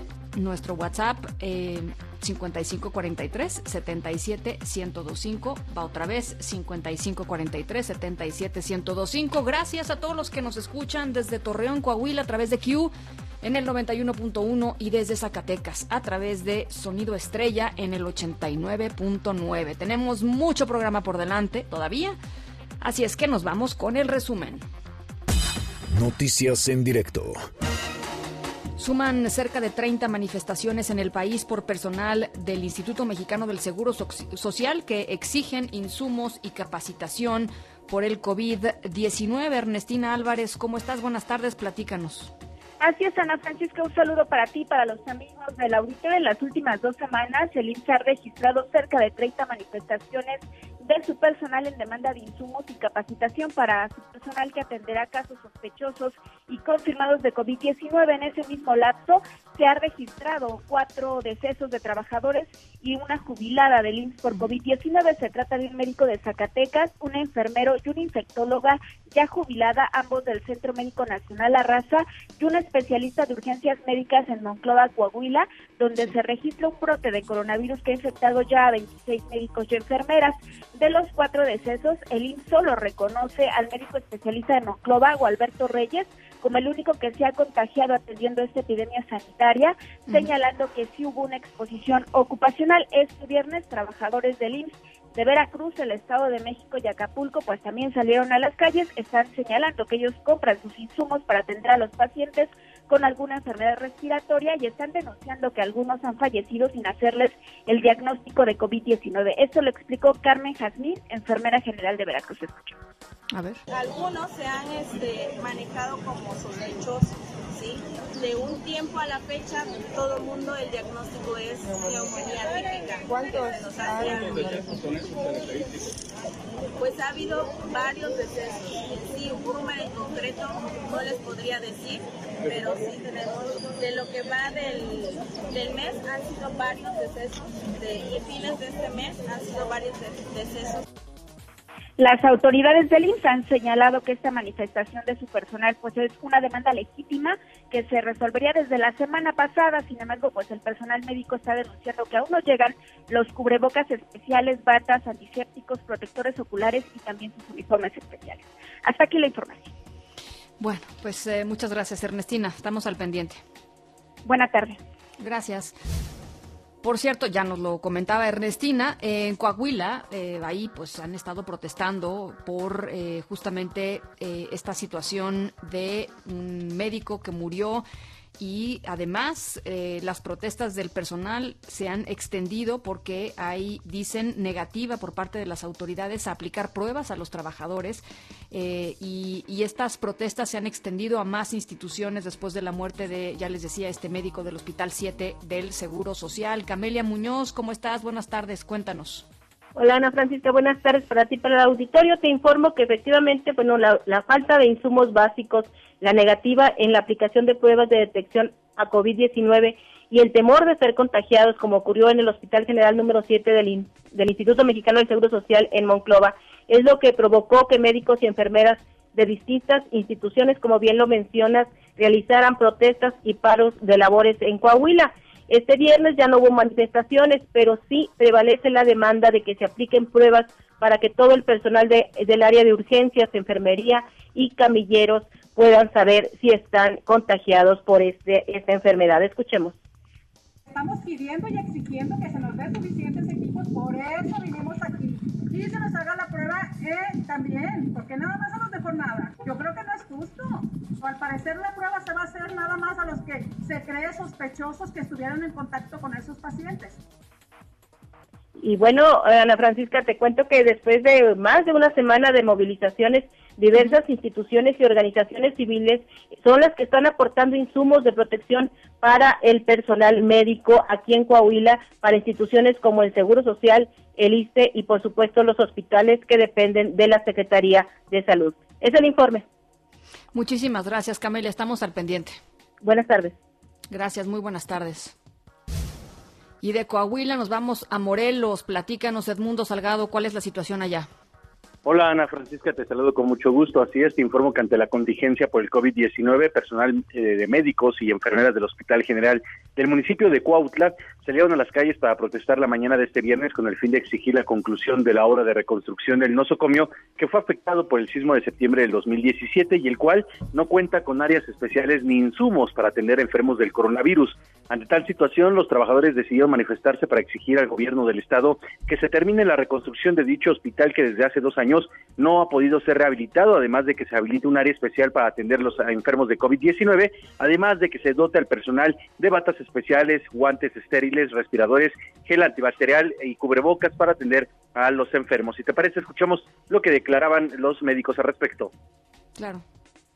El problema real de nosotros como Seguro Social es que ustedes son testigos que no tenemos hospital. Nosotros trabajamos en un área de, ¿qué será? 4 metros por 2 metros y ahí estamos 5 o 6 médicos con dos escritorios. Te comento, Ana Francisca, que en materia de eh, las cifras que ha dado la autoridad en materia del COVID-19. Hace dos horas aproximadamente eh, inició la rueda de prensa del secretario de Salud, Marco Antonio Cantú Cuevas, quien confirmó que de ayer que teníamos nueve casos confirmados, hemos pasado en el estado de Morelos a doce casos de coronavirus en las últimas horas. Hasta aquí me reporta Ana Francisca. Muchas gracias, Edmundo. Estamos en comunicación. Buena tarde. Buena tarde. En una carta dirigida al presidente Andrés Manuel López Obrador, académicos, líderes sociales, exsecretarios de Estado, dirigentes partidistas, incluso le piden actuar con rapidez y con contundencia, no solamente en el ámbito sanitario, sino en el económico, ante los efectos negativos provocados por el COVID-19. Eh, este grupo de, pues, de notables le advierten al presidente que es vital replantear el presupuesto para este año. Todo esto, este mensaje, por supuesto, pues, eh, eh, pues eh, un poco pensando en lo que va a decir el presidente el próximo domingo cuando anuncie, porque ya dijo que así lo hará, su paquete económico para hacerle frente al COVID. Y en la Ciudad de México permanecen abiertos alrededor del 20% de los hoteles. Esto lo estimó aquí en directo Rafael García, presidente de la Asociación de Hoteles de la capital. Aseguró que además no hay ya desalojo de huéspedes por la emergencia sanitaria, como había estado sucediendo en días pasados. Días anteriores se mandó la, orden de cerrar todos los hoteles de la ciudad, pero al día siguiente salió una orden federal donde nada más podían operar los hoteles que estaban en, emergencia, eh, funcionando por gente varada o porque los que estaban ahí hospedados era gente que tenía que servir al funcionamiento de emergencia de esta ciudad, como son, son puede ser, pues gente que es vital para que funcione una ciudad. Y ya realmente nadie era de, realmente los que están ahorita en los hoteles no están para vacacionar ni para pues distraerse ni para todo cerrado, ¿no? Sí. Nada más están pues, en la cuestión de la emergencia. ¿Y cómo van las reservaciones en Baja California Sur después de que el gobernador Carlos Mendoza hizo un llamado a no visitar las playas? Este, pues esta temporada que era vacacional, ahora no es una temporada vacacional, es una temporada en donde hacen el llamado las autoridades a que nos quedemos responsablemente en casa. Julio César Paniagua, te saludo con gusto hasta Baja California Sur. Hola, ¿qué tal? Te saludo también yo con mucho gusto a, ti y a la audiencia en directo. Pues sí, efectivamente, un destino turístico por excelencia en México, pues en este momento está realmente siendo afectado en lo económico por cuestiones del COVID-19 y es que, bueno, actualmente en Baja California Sur se reporta la muerte de dos personas, existen 20 casos confirmados, 15 de ellos en Los Cabos, 5 más en La Paz y 45 más están en espera de diagnóstico. Por ello, la, por órdenes de la Secretaría de Turismo y de Salud Estatal, a partir del día 6 de abril, todas las actividades turísticas en el estado, incluyendo toda la hotelería en Los Cabos, La Paz y Loreto, deberán cerrar en su totalidad. Hasta el día de hoy, en Los Cabos se registra la ocupación de solo 2%, con la permanencia de 500 turistas, quienes deberán salir antes del domingo 5 de abril. Al respecto, eh, Mauricio Salicruz, quien es presidente de la Asociación de Hoteles de Los Cabos, nos dijo en la entrevista. A partir de, de lunes, pues ya los hoteles prácticamente están completamente cerrados todos, no hay inventario, esperamos esta donación de cerrar el destino durante todo un mes nos dé la, la, facilidad de que la Secretaría de Salud del, del, gobierno pueda dominar la cadena de contagios y para finales del mes eh, la curva de los contagios no se salga de control y entonces podamos estar listos para el mes siguiente, pues empezar poco a poco a traer el negocio. Pues al mismo tiempo te comento que el, el gobierno del estado a través de la Secretaría de Turismo, como bien lo mencionabas, al principio de la información, ha iniciado una campaña para desincentivar la llegada de turistas al destino, lo cual y lo que ya realizaba junto la Asociación de Hoteles de los Cabos están pidiendo precisamente que no se hagan planes, que no se hagan reservaciones para visitar los cabos, todo esto hasta después del 30 de abril, sí, contrario a la tradición turística del de los cabos en las que se siempre se hacen campañas en todo el mundo para que vengan los visitantes, pues en esta ocasión están haciendo lo mismo, pero para que no vengan, porque pues no se les va a poder atender esto hasta después del 30 de abril, si es que las cosas no cambian. Esto está afectando a más de 35 mil trabajadores del sector hotelero, quienes laboran en los más de 17 mil 500 cuartos disponibles que hay aquí, al menos, al menos en Los Cabos. Uh -huh. Hoy en las playas en, en la fresca lucen desiertas, ya que se realizan operativos de vigilancia para evitar el acceso, sobre todo pues ahora de locales, ya no hay turistas, y se mantiene el cierre de actividades náuticas a toda embarcación privada y comercial, lo cual también ha afectado a la industria de la pesca de, deportiva, por ejemplo. Aún no se tiene un estimado del impacto económico que esta contingencia va a provocar en ese destino, pero sin duda ya comienza a afectar el bolsillo de miles de trabajadores formales e informales que han debido parar actividades con la incertidumbre de no saber cuándo volverá todo a la normalidad. Así las cosas en los cabos con un oscuro panorama por el momento, Francisca. Pues, eh, pues sí, Julio César, ¿qué te digo? Te agradezco mucho este, este reporte y estamos en comunicación. Muchas gracias. Estaremos al pendiente, gracias. Muchas gracias. Este próximo domingo 5 de abril inicia el horario de verano en México y también es el arranque de, de Semana Santa para toda la gente que conmemora eh, pues esta celebración religiosa. Eh, así es que, bueno, con respecto al horario de verano, la noche del sábado la recomendación antes de dormir es adelantar eh, un, una hora nuestro, nuestro reloj. Son las 6 de la tarde con 17 minutos. El sabueso. Información con olfato de animal político. Tania Montalvo, editora general de Animal Político, ¿qué nos trae el sabueso esta tarde? Platícanos. Hola, ¿qué tal? Buenas tardes. Pues mira, el, ahora que estamos en el sabueso verificando la información que se difunde sobre el COVID-19, eh, vale la pena hacerle la recomendación a la gente de que antes de compartir cualquier cualquier imagen, cualquier video, cualquier cadena que les llegue a sus redes sociales, lo verifiquen en fuentes oficiales, ¿no? Uh -huh. Un ejemplo es una cadena que está circulando a manera de imagen en distintas redes sociales y que dice que la gente que está recolectando la basura en la Ciudad de México está solicitando rociar con alcohol la bolsa y que la recomendación de parte de, de, las autoridades es sumergir en alcohol las bolsas en las que se van a depositar los desechos, la, la basura, uh -huh. antes uh -huh. de dársela a los recolectores. Uh -huh. Hay que decir que esa información no es oficial y al contrario es peligrosa. Este, Como ustedes saben, pues bueno, el, el, eh, si al, al rociar o sumergir las bolsas en alcohol, pues en ese momento se convertiría en un producto pues peligroso para los recolectores, este, claro. porque finalmente pues sería una sustancia inflamable, ¿no? Uh -huh.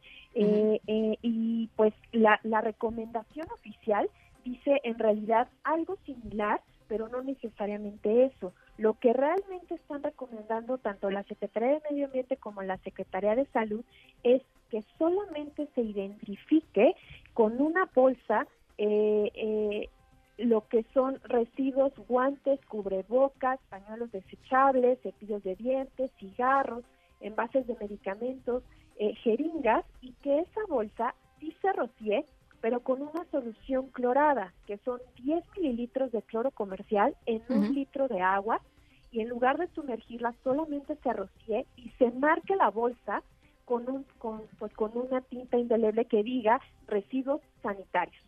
Solamente estas bolsas que tengan esta clase de residuos, en donde estén pues los cubrebocas, los guantes, los pañuelos, los medicamentos, eh, sean los que se identifiquen y sean los que se rocíen con esta solución clorada de 10 mililitros de cloro comercial en un litro de agua antes de repartirla a quienes estén recolectando los residuos o la basura. Eh, es muy importante hacer esta diferencia porque si bien la, información oficial existe, lo que ocurre con la desinformación y si nosotros simplemente lo compartimos, pues es una distorsión de lo que realmente sí debemos hacer y podemos poner en riesgo en este caso al personal de recolección, Ana Francisca. Totalmente. Bueno, pues ahí está, ahí está hecha la importante, justamente, fíjate que hoy pensaba justo en eso, Tania, así es que eh, les agradezco mucho esta información al sabueso, la voy a compartir a través de a través de redes sociales y ahí está toda la información verificada en el sabueso AP. Ahí si ustedes tienen alguna duda sobre algo que les llegue a través de WhatsApp, a través de redes sociales, que vean lo que sea que les llegue en su correo electrónico, escríbanle a toda la gente de El Sabueso que está haciendo esta eh, pues magnífica labor como siempre en Animal Político. Gracias, Tania. Muchas gracias a ti. Un abrazo. Hasta luego. Buenas tardes. Nos vamos a la pausa a las 6.20. Regresamos con el doctor Alejandro Macías. Volvemos. En un momento continuamos en directo con Ana Francisca Vega. Continúas escuchando en directo con Ana Francisca Vega por MBS Noticias. Bueno, hemos platicado con él en varias ocasiones y yo le agradezco que esté nuevamente esta tarde con nosotros en la línea el doctor Alejandro Macías, internista, infectólogo, catedrático de la Universidad de Guanajuato y ex comisionado de influenza. ¿Cómo está, doctor? Bien, Ana, gusto estar con tu auditorio. Igualmente. Oiga, quisiera arrancar eh, con, preguntas muy concretas. Una de ellas tiene que ver con este debate que se está dando con cada vez más intensidad eh, sobre el uso o no de cubrebocas en, en, ah, pues en, el espacio público. Eh, la recomendación, evidentemente, es guardarse en casa. Si uno sale, ¿cuál es la recomendación, doctor? Sí, el debate se ha dado sobre todo porque algunos países que han tenido mayor éxito han usado el cubrebocas en la calle, pero eso no quiere decir que han tenido éxito por eso. Yo creo que han tenido éxito por otras cosas, como por ejemplo anticiparse hacer muchas pruebas, detectar temprano a los enfermos y meterlos en cuarentena. Ahora, es verdad que también esos países han usado el cubrebocas en casa. De hecho, a, partir de hoy, los centros de control de enfermedades en Estados Unidos recomiendan su uso para la gente en la calle. No hace daño hacerlo. Lo malo es salir hacer acopio, hacer compras de pánico y de hecho lo que están recomendando los centros de control de enfermedades es que la gente haga sus cubrebocas de tela o que compre cubrebocas reusables de tela y que los lave en casa. No se trata de evitar enfermarse con eso, se trata de que la gente esté esté esparciendo menos secreciones en el ambiente, o cuando va al súper que no lance las secreciones, digamos, sobre las cajas o sobre la verdura. Eh, no es la maravilla, pero ya lo pueden empezar. A ver, entonces, evidencia. Con, con, la, con la, hay que decirlo, eh, son cubrebocas normales, no es el cubrebocas N95, esos tienen que ser reservados para el personal sanitario. Sí, así es, pero no es porque no queramos o no se quiera que la gente los use porque no se les quiera dar el beneficio, es que no les van a servir. Esos son cubrebocas de un de uso limitado se, estropean con relativa facilidad en un uso limitado, tendrían que tener cientos de ellos, es difícil, es laborioso respirar dentro de ellos, no les van a servir. Es mejor que hagan sus cubrebocas o que compren cubrebocas caseros o de los que puedan encontrar en farmacias. Ahora, esos cubrebocas, doctor, que son los azulitos, ¿no? Los, los de gas, como gasita. Sí, hay de gasita. O pueden hacer sus propios cubrebocas de tela. ¿Esos cada cuánto se tienen que lavar, cada cuánto se tienen que quitar, cada, cuánto se tienen que tirar? Nana, hay que quitar. De hecho, es mejor no usarlo que ya traerlo todo mojado, todo húmedo. Si alguien estornuda o tose en ellos y ya están mojados, es momento de quitarlos porque entonces ya sale peor. Eh, de hecho, es mejor que trajeran dos. Y si algunos pueden ser reutilizables, inclusive pueden ser lavables, pues pueden hacerlo y echarse en la bolsa que ya esté mojado, lavarlos en casa, volverlos a usar. No se trata de decir que con eso la gente ya no se va a infectar, es para contribuir a que haya menos secreciones en la comunidad. Ahora, le quisiera preguntar lo siguiente sobre el asunto de las pruebas, este debate que se trae en el gobernador Alfaro de, Jalisco y el vocero eh, federal, el subsecretario López Gatel. Eh, ¿Sirven o no sirven las pruebas rápidas para detectar el, el COVID-19? Es que, mira, si las pruebas rápidas son rápidas de detección de, molecular, de detectar el RNA del virus, sí funcionan bastante bien, son rápidas, aunque hay todavía muy limitados en el mercado. Eh, por otro lado, las pruebas rápidas de detección de anticuerpos, hay que entender lo que se llama pruebas de IgG o IgM, inmunoglobulina G, inmunoglobulina M. Esos no detectan el virus, esos detectan los anticuerpos que nuestro organismo forma contra el virus. No son pruebas que se hacen en secreciones. Estas pruebas de anticuerpos se hacen en la sangre de la persona. Esas tardan un tiempo en volverse positivas, porque nosotros cuando nos enfermamos no tenemos anticuerpos los primeros días. Generalmente tardamos entre 7 y 10 días en formar los anticuerpos. si quieren usar esas pruebas de anticuerpos, los primeros días no van a servir porque van a ser negativas falsamente y a la gente que tenga la enfermedad se va a decir que no la tiene. Hay unas pruebas rápidas que se hacen también en secreciones que no que son de detección de antígenos, que lo mencionó en un discurso el gobernador Alfaro. Pero esas pruebas todavía no son buenas, todavía no están bien estandarizadas. En conclusión, una prueba rápida solamente que se trate de pruebas moleculares, pruebas que detectan el, el ARN del virus, y de esas por desgracia todavía muy pocas en el comercio, son muy caras y no creo que las tengamos masivamente distribuidas en México antes de varios meses. Eh, escuchábamos hace ratito una, una entrevista de, de, nuestro que levantó nuestra corresponsal eh, en, en, Morelos, en donde pues una de las eh, enfermeras que estaba a la que estaba entrevistando decía que una persona había muerto y que pues tenía todo el cuadro de COVID-19 y no se le había hecho ni siquiera la prueba, por ejemplo. levantan levantan dudas de pronto todas estas eh, pues todas estas sensaciones o nociones de la gente que está en el, primer frente de batalla, que se están quejando de falta de insumos, de falta de pruebas, de falta de apoyo, de falta de protocolos. Eh, pues no sé, doctor, ¿cómo lo ve usted? Pues mira, si es evidente que va a haber subregistro, Ana, por bien que se quiera contar los casos, eh, va a haber un subregistro. Digamos que los casos de las que se cuenten de muertes van a ser un poco más aproximados, inclusive que el número de cuenta de casos totales. Los casos totales de ninguna manera representan todos los casos que hay en la comunidad. Digo que por cada caso registrado y contado, del que nos están diciendo, oh, pues que hay 1.500, de esos seguramente hay el doble, el triple o más que no estamos contando. Eh, que nadie pretenda que las cifras oficiales sean exactamente los casos que hay. No, no porque estén intentando ocultarlos, sino porque el sistema, el número de pruebas que se hacen es limitado y, y se van a escapar a la cuenta. Es perfectamente posible que alguien muera y que no se le haya hecho la prueba o que hay mucha gente que ya esté enferma curándose sola en su casa. En todo el mundo, ¿no? se vaya a contar. En todo el mundo. O sea, eso no es en este. todo el mundo. Sí, eso no es exclusivo de México. Te voy a decir, por ejemplo, en Corea del Sur, yo creo que ahí casi cada caso está contabilizado. En Singapur, por ejemplo, también en algunas ciudades chinas, como en Shanghái, ahí casi cada caso está contabilizado, ¿eh? porque ese es su sistema. Lo mismo está pasando en Alemania y ahí tienen una buena cuenta. Pero en países que tienen el tipo de cuenta que tiene México, las limitaciones en, las pruebas de laboratorio, no, pues por cada caso probablemente hay 10 o más que no se están contando. Eh, finalmente le quisiera preguntar, doctor, sobre los tiempos. Yo sé que es muy apresurado, estamos apenas en el inicio de esta segunda fase, eh, pero, pero hay proyecciones eh, por ahí de, de, cuándo podríamos entrar a la fase 3 y de cómo podrían ser los contagios, etcétera, etcétera. Y, y, yo creo que mucho lo que está en la mente de, de millones de mexicanos hoy es Eh, el 30 de abril, ¿no? Evidentemente que fue un poco la fecha que dio el subsecretario López Gatel para decir a partir de ahí vamos a ir evaluando y vamos a ir viendo qué puede reabrirse, ¿no? De la vida normal como la vivíamos antes. Pero lo que vemos en lugares como Italia o España, pues eh, dista mucho de que ese sea un escenario del 30 de abril, ¿no? Sí, es, es poco realista, Ana, pensar que vamos a estar todos ya listos y volviendo a trabajar el 30 de abril es poco realista. Todavía ni siquiera entramos en el pico máximo de la pandemia, no entramos todavía en eso, en fase 3.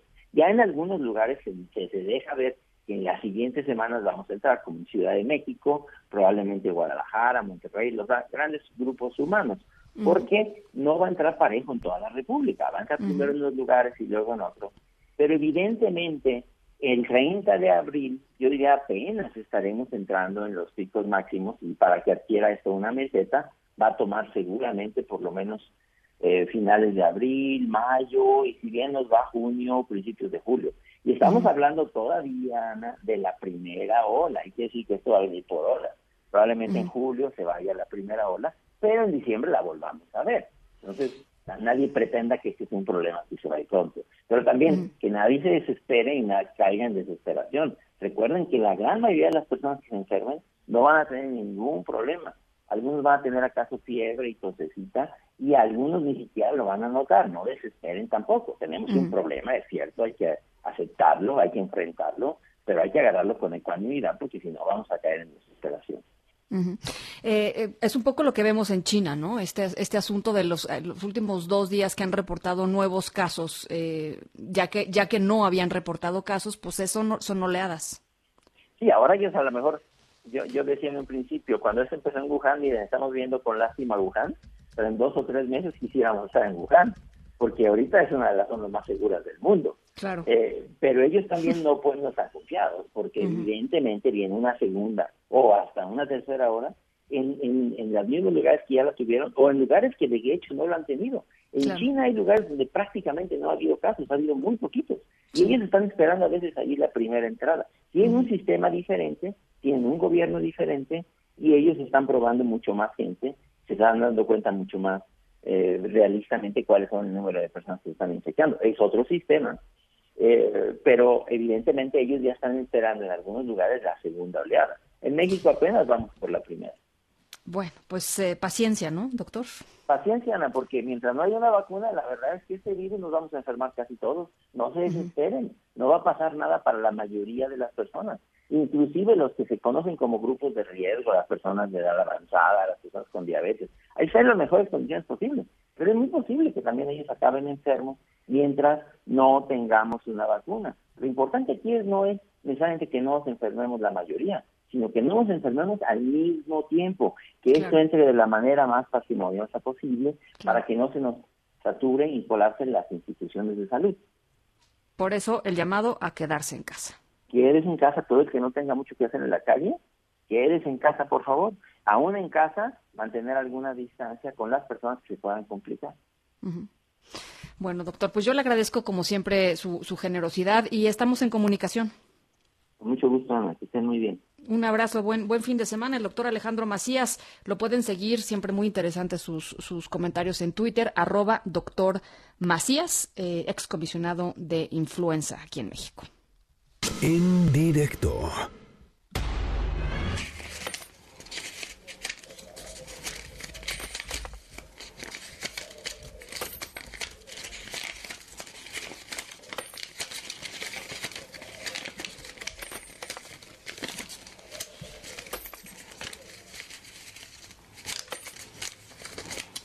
Bueno, pues les platico nuestra historia sonora de hoy. Hace unos días, en un, en un portaaviones nuclear en Estados Unidos, se reportaron eh, unos casos de contagio de COVID-19 y fue, pues, literalmente cuestión de tiempo para que otros de los, de los compañeros em, em, marinos de, la, del portaaviones se contagiaran. Eh, nuestra historia sonora de hoy tiene que ver con lo que hizo su capitán ya les decía, fue la verdad un acto valiente que le costó en serio. Al ratito les platico de qué va. Vamos a la pausa, son las 6 de la tarde con 34 minutos. Regresamos.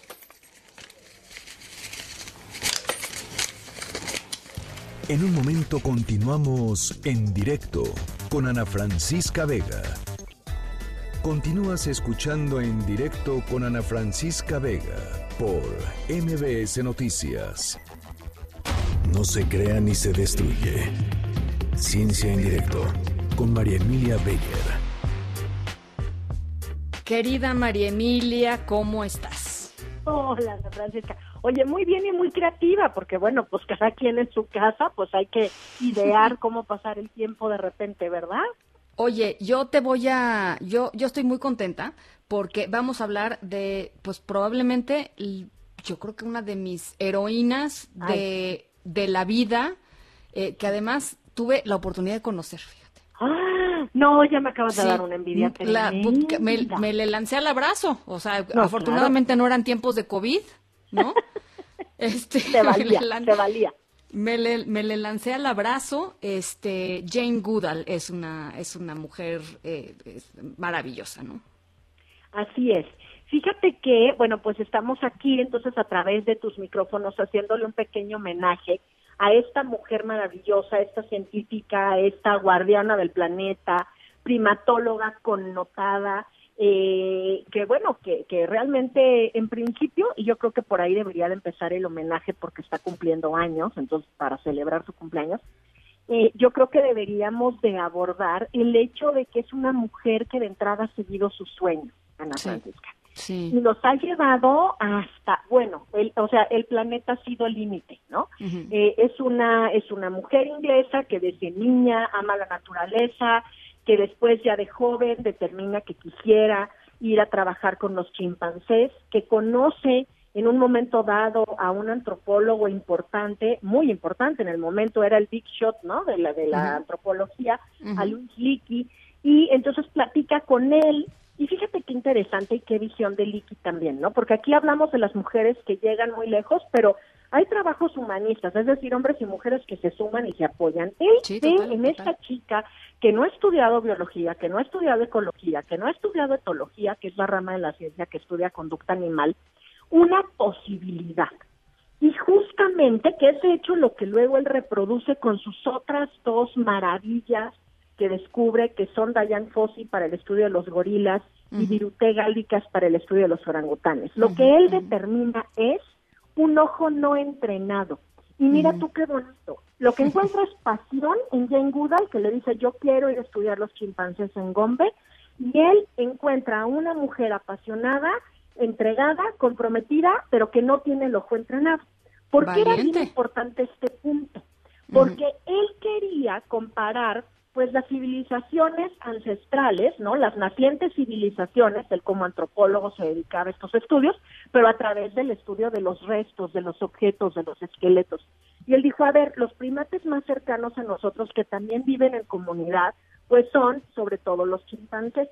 Entonces, si yo mando a alguien que sabe lo que yo sé, me va a dar las respuestas que sabe que yo ya estoy buscando. Claro. Yo quiero a alguien totalmente nuevo. Y es Ah, así mira. como Jane Goodall abre esta rama de la primatología con una visión de entrada femenina, que entonces fíjate que es muy bonito porque hay, hay estudios y hay, hay entrevistas donde ella dice que en el momento no se dio cuenta de que a los gorilas, a los chimpancés y en fin a muchos animales típicamente se les estudiaba desde los rasgos típicos masculinos porque los investigadores eran varones. Entonces tú llegabas y analizabas en una comunidad, por ejemplo, la dominancia, la territorialidad, este, quién era más agresivo, el famoso macho alfa, cuál era, etcétera.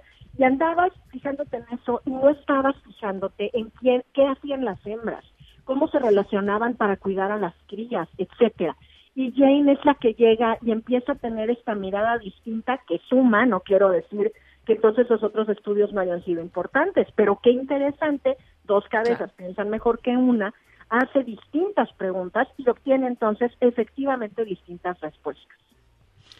Después ya estudió bastante Jane Goodall, ¿no? Ah, no, claro, ya tiene su doctorado, ya tiene, exacto, pero el poder arriesgarte a apostar por una persona joven que lo que tiene es muchas ganas, ¿no? También me parece que hoy y en ese momento pues podría haber sido criticable y riesgoso, pero él encuentra en Jane Goodall una chispa muy especial y su apuesta sin duda alguna pues fue la ideal porque hoy tenemos en ella, como bien decíamos, a una de las grandes, grandes conocedoras del mundo natural y una de las grandes defensoras que está cumpliendo años, Ana Francisca. Entonces, bueno, pues este, Oye, y además, y te voy a decir una cosa, este, María Emilia, yo no, yo no me sabía la historia de este, de este profesor mentor, ¿no? De, de, de Jane Goodall, pero, eh, pero lo que también es muy bonito de ella es la generosidad de su, de su talento, de su conocimiento, de su sensibilidad, de su de su pasión, ¿no? Por, por, la, por la naturaleza eh, y por los primates, eh, fundamentalmente, pero también un poco esta vocación de, de maestra sus continua, fundaciones, ¿no? exacto, sus fundaciones, todas las cosas que ella da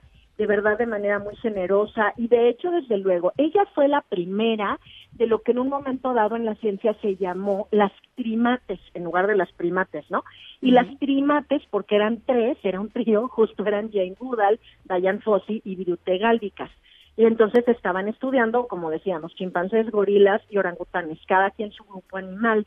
Eh, y estas primates iniciaron con Jane Goodall y fue ella quien hizo tan buen papel y entregó tan buenos resultados y tan buenas cosas para la ciencia que se decidió organizar lo mismo en nuestros otros dos grupos. Es decir, al final ella por sí misma es fundadora de la primatología moderna, porque al apostar por ella y entregar unos resultados increíbles, como descubrir que los chimpancés usaban herramientas, cosa que se creía que solamente era un- una característica de los seres humanos, ¿no? Sí. Al encontrar que hay estas muy nutridas relaciones, incluso a veces complejas, de celos, de revanchas, etcétera, también en estos animales, y al encontrar que tienen personalidad, entonces ya realmente se abrió un área de la primatología que básicamente fundó Jane Goodall por completo. Y a partir de entonces, estas chavas que llegan después son entrenadas por Jane Goodall. Que claro, como bien dices, en ese momento ya tenía más estudios, fue becada, tiene todos los doctorados honoris causa la- a- en este momento que se puede uno imaginar, eh, y que bueno, ha llegado lejísimos, pero que de origen, de origen, lo que tenía era pasión y ganas de conocimiento. Qué bonito. Les recomiendo, por cierto, a todos los que nos están escuchando, que quizá tengan niños o niñas ahí en su casa, o sus sobrinos, o sus nietos, o lo que sea, un libro maravilloso para niños que se llama Yo Jane. Y es, eh, es un libro lindo, lindo, lindo de, pues de Jane Goodall desde chiquita y de cómo fue soñando esto, ¿no? Que nos está narrando María Emilia hasta que eventualmente terminó, pues sí, ¿no? Este, tocándole la mano a un chimpancé, eh, convirtiendo su sueño en realidad. Es precioso ese libro, ¿no? Sí, ahí es divino, sí. A mí también, Entonces- y nos cuenta eso, esta niña, esta infancia, este sueño, pues en una Inglaterra que dices, ¿de dónde voy a sacar yo los chimpancés? Pero si sueñas y vas dando los pasitos poco a poco y no cedes, pues resulta que a lo mejor ahorita nos están escuchando algunas Goodall del futuro, ojalá así fuera, ¿no? No hay que ceder, hay que, hay que soñar, eso es lo que hay que hacer. Qué bonito, María Emilia. Muchísimas gracias eh, por, por, este, por esta conversación. Nos hablamos el viernes que entra, ¿no? Por supuesto, cuídate mucho y que se cuiden todos también nuestro nuestro auditorio. Por favor, de verdad, de verdad, quédense en casa. Estoy tratando pues de tomar temas que también nos alegren un poquito, pero la realidad es que pues el crecimiento exponencial apenas empieza y sí pintan las gráficas para eso, Ana Francisca. Entonces, bueno, pues tengamos cuidado, quedémonos en casa todos los que podemos y tenemos ese privilegio. Muchísimas gracias, María Emilia. Eh, cuídate mucho. Gracias, hasta luego. Gracias, María Emilia Beller, directora de Universum Museo de las Ciencias de la UNAM. Son las seis de la tarde con 44 minutos. Estamos en directo todavía. Regresamos con más. En un momento continuamos en directo con Ana Francisca Vega. Continúas escuchando en directo con Ana Francisca Vega por MBS Noticias. Las 6 de la tarde con 48 minutos. René Sedna nos dice, hola Ana Francisca, los mexicanos debemos estar muy conscientes de que nuestra crisis del COVID va para varios meses y que todavía no llegamos a las medidas extremas que se están aplicando en Europa. Nuestro gobierno, como en 1985, anda desorientado y más vale que tomemos nuestras precauciones. René, gracias por tu, por tu comentario y gracias siempre por cierto, eh, por escucharnos. Muchísimas, muchísimas gracias. Eh, tributo, el comentario geek de la semana, se lo vamos a dar a tributo. Dice, la fórmula de Einstein para la energía en reposo es, perdón, la fórmula de Einstein para la energía en reposo en cuarentena. El chiste se cuenta solo. muchas gracias. Eh, tributo siempre con comentarios que tienen que ver con conciencia, con matemáticas, con física. Muchas gracias, de verdad.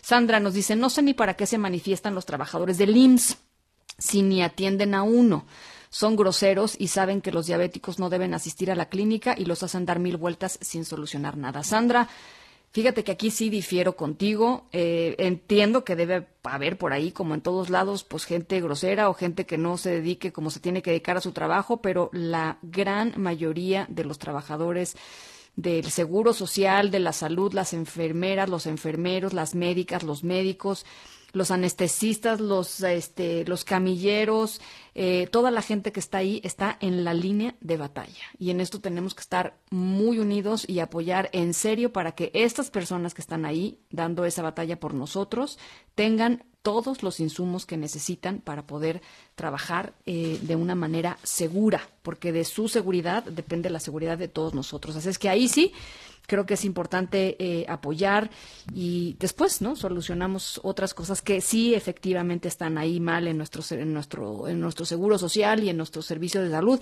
pero por lo pronto creo que hay que cerrar filas en torno a esta petición de que ellos los trabajadores de la salud cuenten con todo lo que necesitan para atacar y para atender esta pandemia. En directo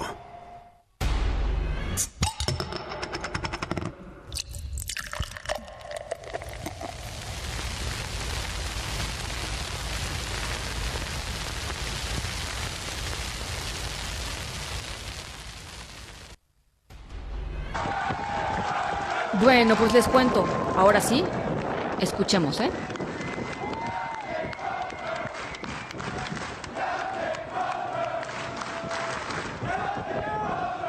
Esto que estamos escuchando es, em, pues a todas las personas que estaban a bordo de este portaaviones militares, todos, cerca de 5.000 tripulantes gritando el nombre de Brett Crozier. Brett Crozier, el capitán de este portaaviones nuclear, el USS Roosevelt, uno de los portaaviones nucleares pues, más importantes de la flota de Estados Unidos, fue relevado de su cargo de comandante en jefe cuando se hizo pública una carta en la que expresaba su miedo de que muchos de sus marinos en ese buque pudieran morir por la propagación del coronavirus y reclamar medidas de auxilio. Sus superiores se, dijeron pues, desilusionados de que la carta del capitán Crozier saliera a la luz y dijeron, pues te vas. La razón oficial es pérdida de confianza y cuando él se fue bajando del portaaviones nuclear USS Theodore Roosevelt, pues los 5.000 tripulantes salieron de sus, de sus camarotes, dejaron sus actividades para eh, corear su nombre porque reconocen que lo que hizo este capitán es un acto de valentía ¿Por qué? Porque la enfermedad estaba, está extendiéndose en, eh, en el, en el portaaviones. Los tres primeros casos fueron detectados eh, el 30 de marzo y ya después, pocos días después, había un centenar de infectados. Escribió por esto esta, pues esta carta. Y eh, además la carta decía, pues necesitamos poner distancia social, necesitamos aislar a los que están enfermos, necesitamos poner lavabos, necesitamos poner comedores. Y bueno, pues lo corrieron. Así, así nuestra historia sonora de hoy. Pero la valentía, pues ni quien se la quite, ¿no? Y ya la historia dirá. MBS Noticias, contigo en casa, tiene para ti notas positivas.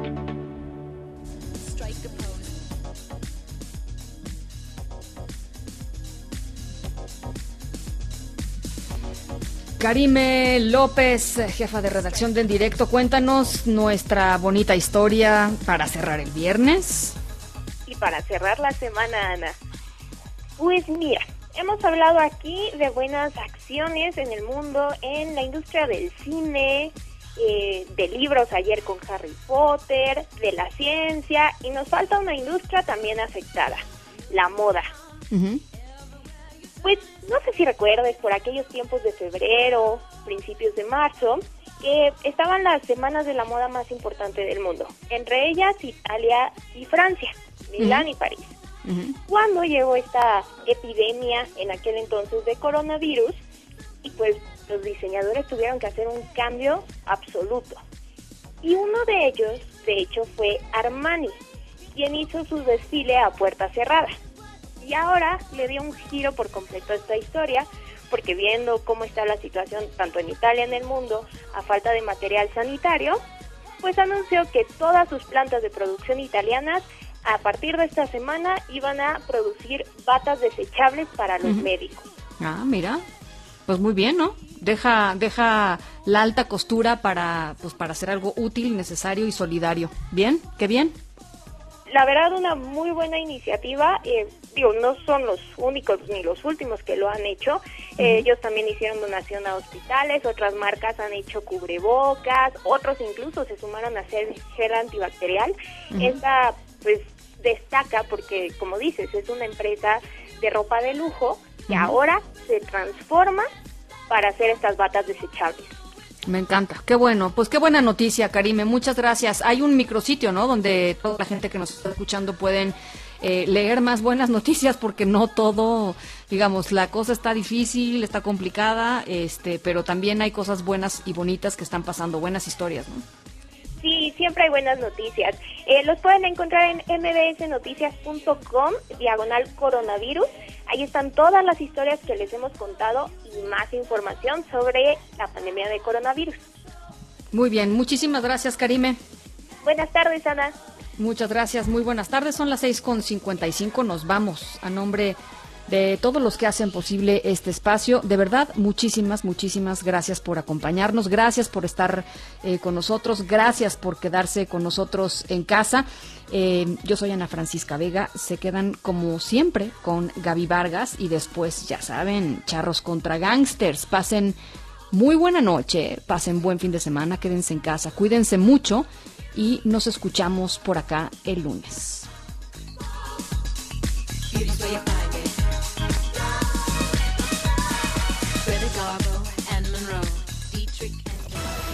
MBS Noticias presentó en directo con Ana Francisca Vega. Información para todos. Este podcast lo escuchas en exclusiva por Himalaya. Si aún no lo haces, descarga la app para que no te pierdas ningún capítulo. Himalaya.com